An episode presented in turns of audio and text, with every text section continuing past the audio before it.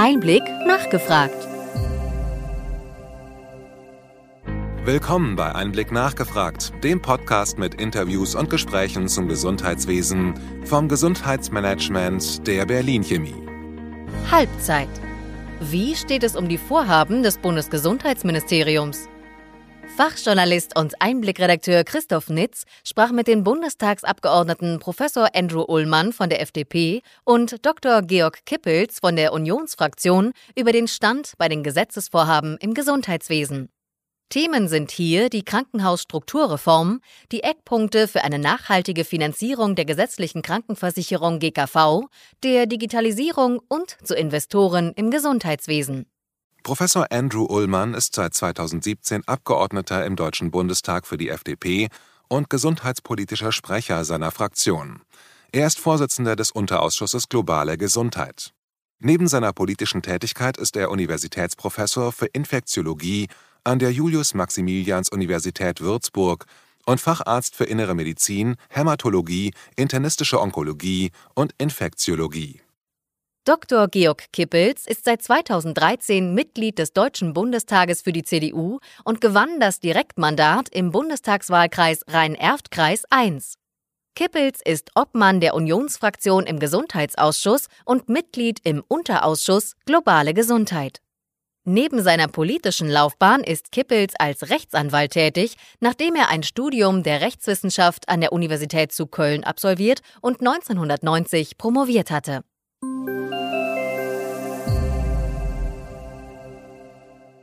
Guten Tag, ich freue mich, dass wir Gelegenheit haben, zur Halbzeit der Arbeit im Gesundheitsausschuss ins Gespräch zu kommen. Einen wunderschönen guten Morgen, Herr Nitz. Freut mich für, äh, auf den Austausch. Wunderschönen guten Morgen, Herr Nitz. Vielleicht beginnen Sie mit Ihrer Bilanz, Herr Dr. Kippels. Ja, aus Sicht der Opposition ist es wahrscheinlich nicht äh, wirklich verwunderlich, dass wir der Meinung sind, dass da wenig bis gar nichts wirklich gelungen ist. Also die Ankündigungsliste war nun deutlich länger und wir haben jetzt vor in der vergangenen Sitzungswoche nochmal auf äh, indirektem Wege drei Referentenentwürfe bekommen, die sich äh, mit, mit äh, der Digitalisierung, mit den Gesundheitsdaten und auch mit der Versorgung beschäftigen. Die hätten eigentlich schon längst auf dem Wege sein sollen, sein müssen.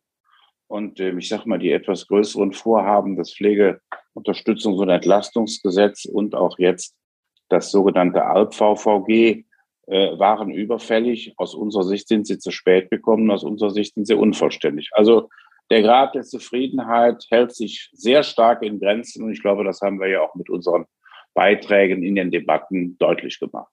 Herr Professor Ullmann, ich nehme an, Sie sehen die Bilanz der letzten Monate aus Sicht der FDP und als Mitglied einer Ampelfraktion naturgemäß anders. Ja, also es, es gab äh, viele Vorhaben. Unser Koalitionsvertrag ist ja sehr ambitioniert. Wir, äh, uns war auch sehr klar, dass wir nicht alle Bretter äh, gleichzeitig durchbohren können. Da muss natürlich hintereinander abgearbeitet werden. Das ist die Aufgabe des Ministers. Er muss die Gesetzesinitiativen auf den Weg bringen. Und äh, da haben wir einiges hingekriegt. Wir haben das Problem, dass wir einiges Schlechte geerbt haben.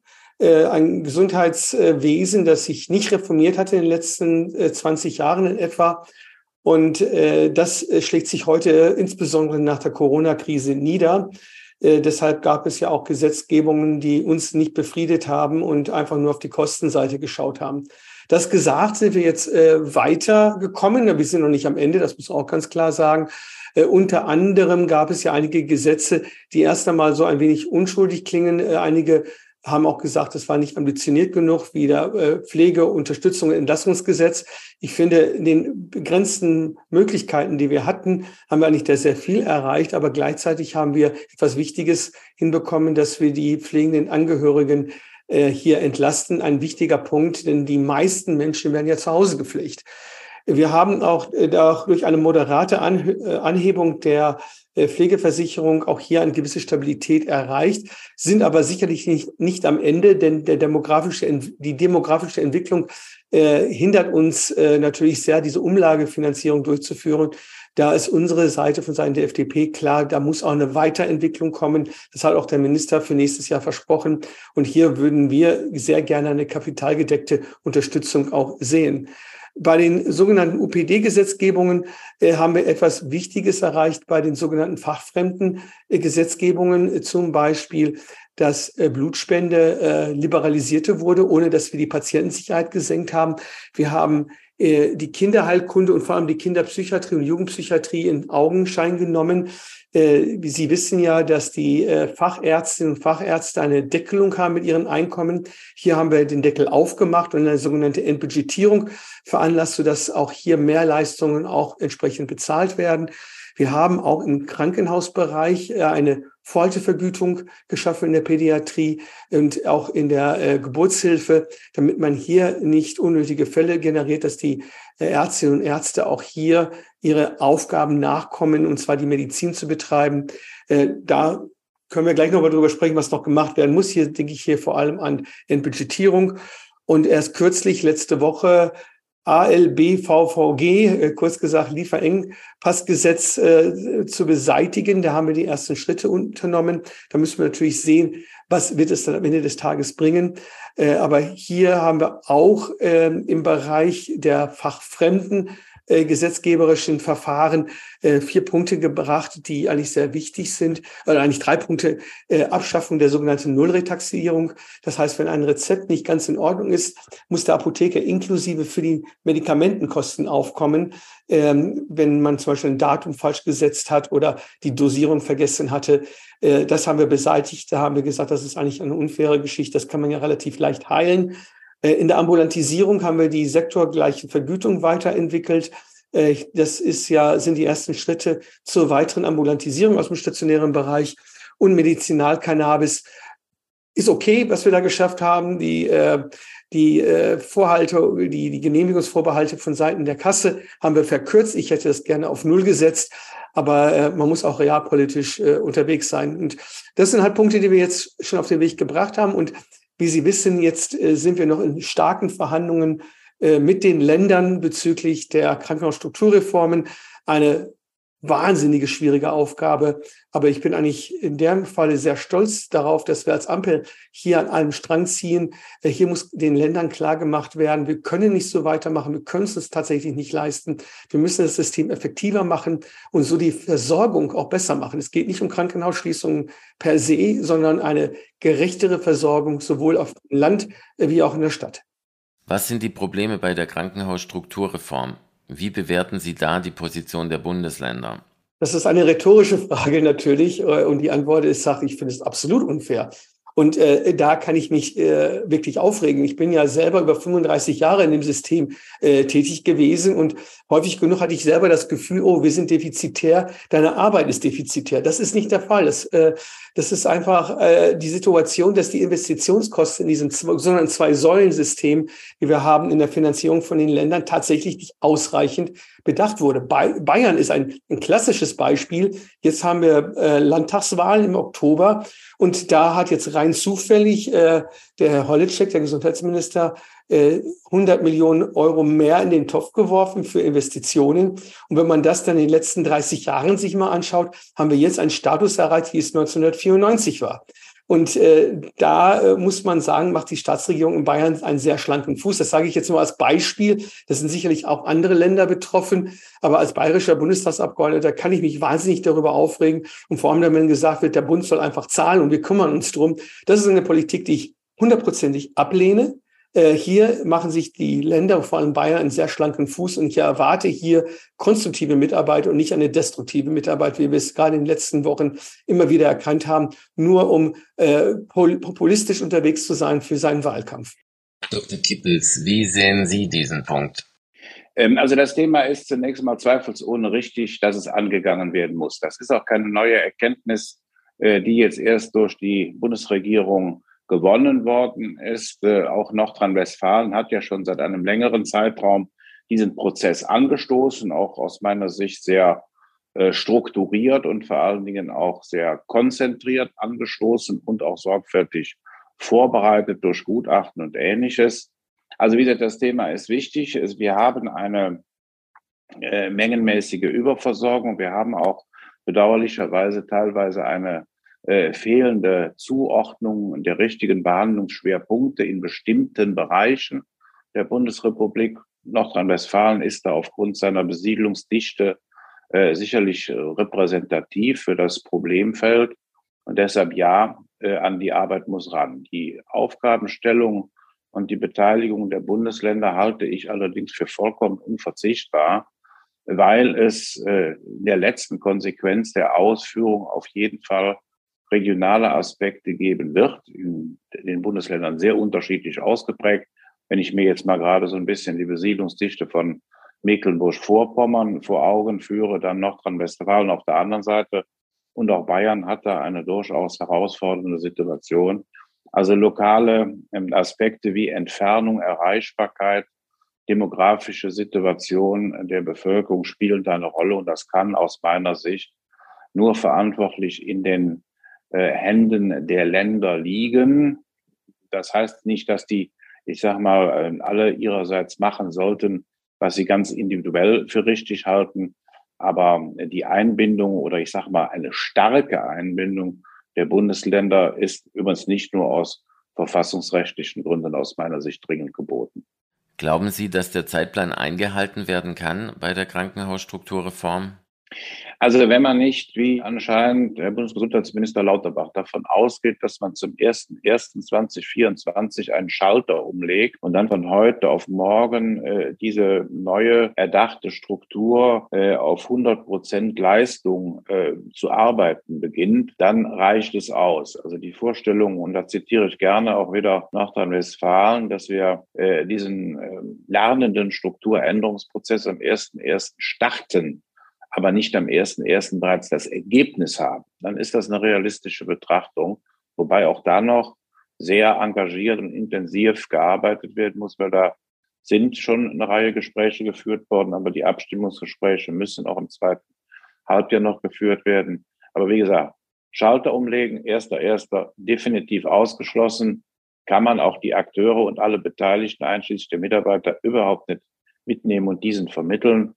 Äh, Start eines lernenden Systems mit natürlich ganz strikten Vorgaben, ja, das halte ich für denkbar. Also äh, ich, ich finde das immer sehr interessant, wenn gesagt wird, wir haben Spannung in der Ampel. Ich habe neulich mit Dagmar Schmidt, äh, wir saßen fast nebeneinander im gleichen Restaurant und haben auch viel gelacht und zugeprostet. Äh, die, die Sache ist die, in einer Dreierbeziehung gibt es ja durchaus verschiedene Meinungen. Es ist ja nicht nur in der Zweierbeziehung so. Und äh, wir, wir demonstrieren, wie Demokratie funktioniert, indem wir uns da auseinandersetzen. Äh, und allein diese Atmosphäre, die ich hier gerade beschrieben habe mit Dagmar Schmidt, die ich persönlich sehr schätze, äh, zeigt einfach, wie wir in der Politik äh, umgehen. Wir haben nur nach 16 Jahren Merkel das verlernt, demokratische Debatten auch zu führen. Stattdessen hören wir häufig genug aus der Presse, die Ampel streitet sich. Ja, man kann auch sagen, wir streiten uns um die Sache, aber am Ende des Tages haben wir einen Kompromiss gefunden. Wir ringen um Kompromisse. Das ist keine einfache Koalition zu dritt. Aber wenn am Ende des Tages gute Ergebnisse herauskommen, würde ich das eher äh, positiv bewerten. Und an dieser Stelle kann ich explizit sagen, äh, gerade ähm, bei der Krankenhausstrukturreform, ich saß ja auch bei den äh, oder habe mitverhandelt bei den Koalitionsverträgen, da waren wir uns ungemein uns einig und das sind wir uns heute auch noch. Äh, aber hier muss man aufpassen. Äh, ich bin nicht bereit, zu viele Kompromisse einzugeben mit den Ländern. Und ich sage auch an dieser Stelle, die Versorgungsstufen ist sicherlich ein Punkt. Wie geht es weiter im Bereich der Digitalisierung des Gesundheitswesens? Digitalisierung muss endlich vorangeschritten werden. Da gibt es ja jetzt einen ersten Entwurf aus dem Ministerium. Äh, hier haben wir die Herausforderung, ich möchte ganz klar eine vernünftige elektronische Patientenakte zum 1.1.24 sehen. Äh, hier äh, haben wir noch Herausforderungen bezüglich des Datenschutz beziehungsweise des Datenschutzbeauftragten ist, ich will nicht als freier Demokrat sagen, wir müssen den Datenschutz abrüsten. Im Gegenteil, es bleibt unwichtig und auch Datenhoheit bleibt wichtig. Aber ich würde gerne die, Komplikation, Kompli ne, die Komplexität, aber auch die äh, Kompliziertheit reduzieren. Äh, das muss user-friendly sein, also benutzerfreundlich werden. Äh, und da dürfen wir wirklich jetzt nicht künstliche Hürden einbauen, äh, und deshalb gehen wir jetzt sehr mutig in die Gesetzgebung hinein, dass wir eine echte elektronische Patientenakte haben. Bisher ist die elektronische Patientenakte äh, erst bei unter einem Prozent der bundesdeutschen Bevölkerung im Gebrauch. Und äh, es darf nicht sein, dass wir im Steinzeitalter oder Kreidezeitalter zurückbleiben in Deutschland. Da können wir sicherlich mehr und andere Länder haben es bereits vorgemacht. Ja, also äh, erkennbar schrittweise. Ähm, äh, die, die, das äh, E-Rezept, die elektronische Patientenakte, der Medikationsplan etc.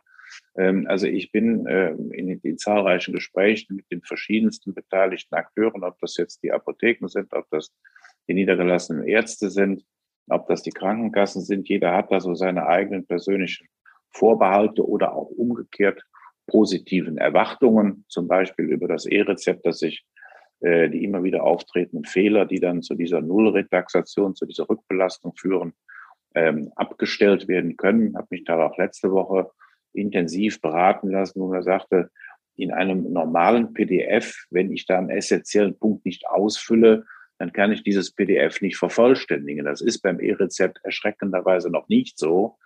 Ähm, also äh, auch da wünsche ich mir ehrlich gesagt vielleicht ein bisschen mehr äh, Zulässigkeit, dass das äh, wirklich hochspezialisierte, äh, aber privatwirtschaftliche Softwareentwickler da mal zu Rate gezogen werden und nicht alleine immer nur die Gematik mit ihrem Blick von oben diese technologischen Fragen löst. Ich bin der felsenfesten Überzeugung, das ist möglich.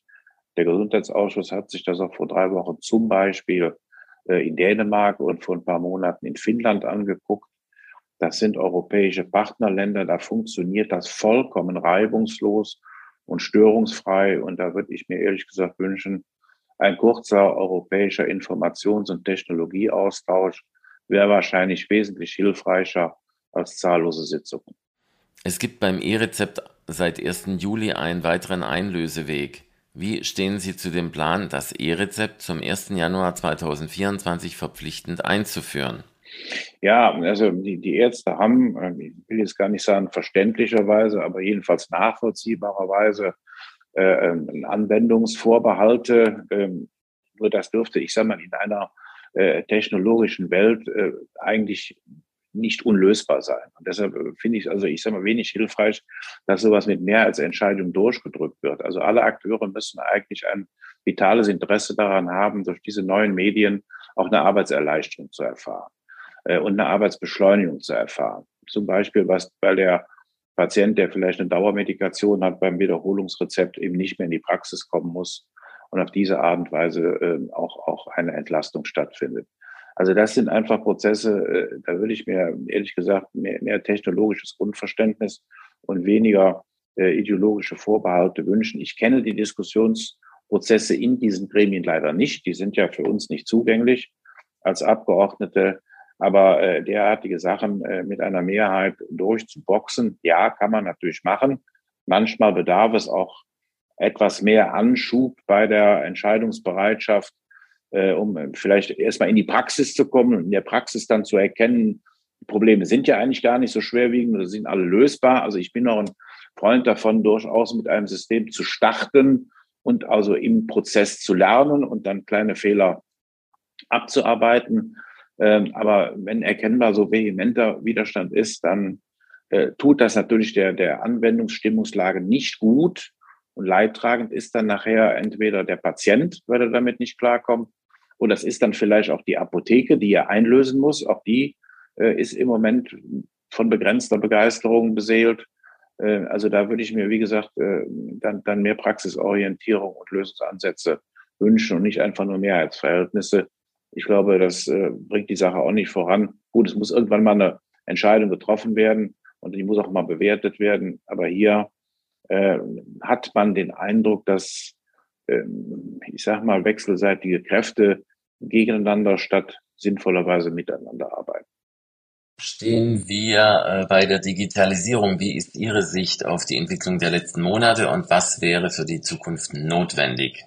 Ich glaube, der sogenannte Widerstand ist übersichtlich. Äh, es gibt einzelne sicherlich Standesvertreter, die äh, das Ende der Welt äh, erkennen, aber die Mehrheit, und ich spreche von weit über 80, vielleicht sogar weit über 90 Prozent der Ärzteschaft steht hinter der Digitalisierung, weil sie erkennen, dass es Arbeitserleichterung bedeutet und auch mehr Patientensicherheit bedeutet und wahrscheinlich auch Kosteneinsparungen. Alleine im äh, Digitalisierung im Krankenhausbereich, wenn wir es richtig vernetzen und auch wirklich gut anwenden, sind Einsparpotenzial zwischen sieben bis zehn Milliarden Euro pro Jahr, möglich, um überbordende Bürokratie äh, weniger werden zu lassen und auch Doppel- und Dreifachuntersuchungen weniger werden zu lassen, die Liegezeiten zu verkürzen etc.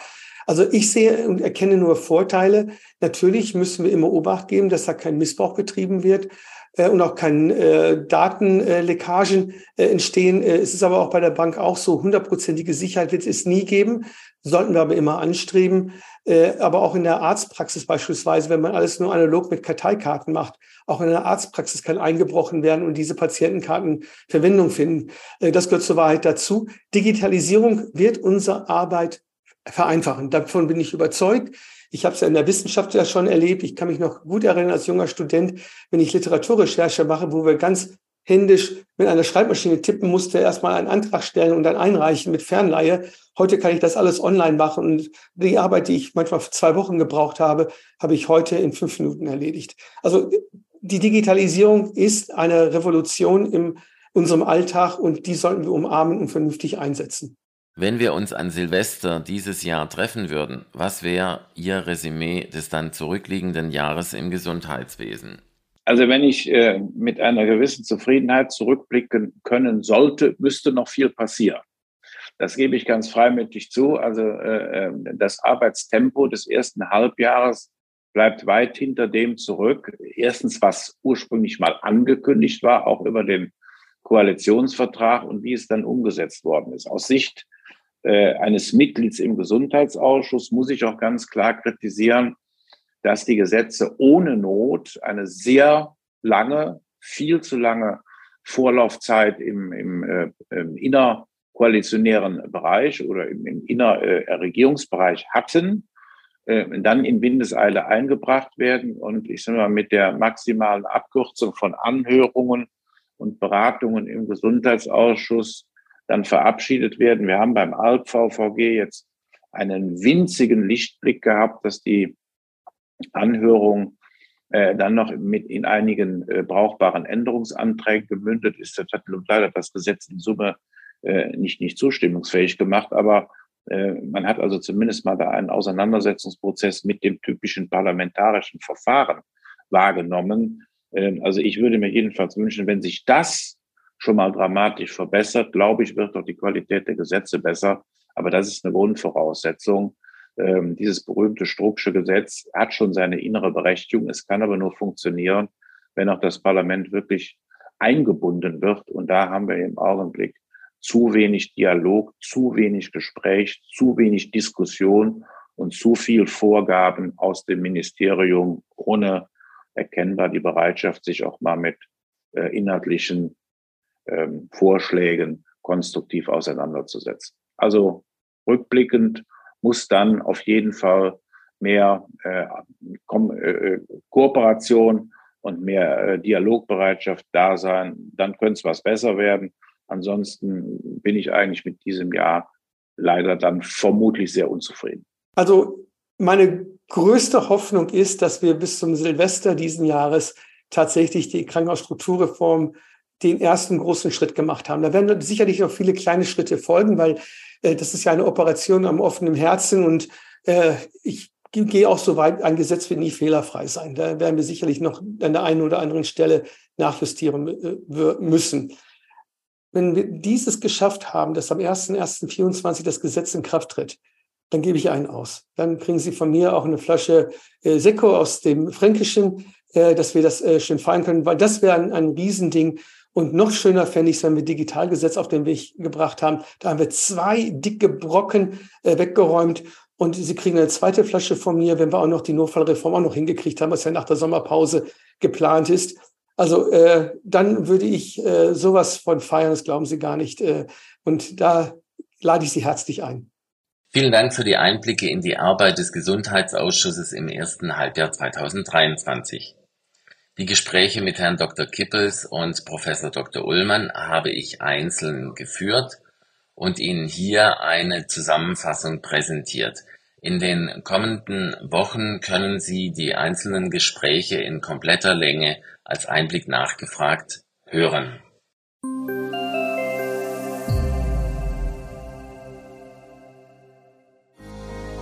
Wir hoffen, dass Ihnen diese Ausgabe von Einblick nachgefragt gefallen hat. Bitte schicken Sie uns gerne Anregungen und Fragen an gesundheitsmanagement at berlin-chemie.de. Sie finden unsere Kontaktdaten auch in den Show Notes. Wir empfehlen Ihnen für den schnellen Überblick der Trends im Gesundheitswesen unseren wöchentlichen Einblick-Podcast sowie unseren Einblick-Newsletter. Alles im Netz unter einblick-newsletter.de.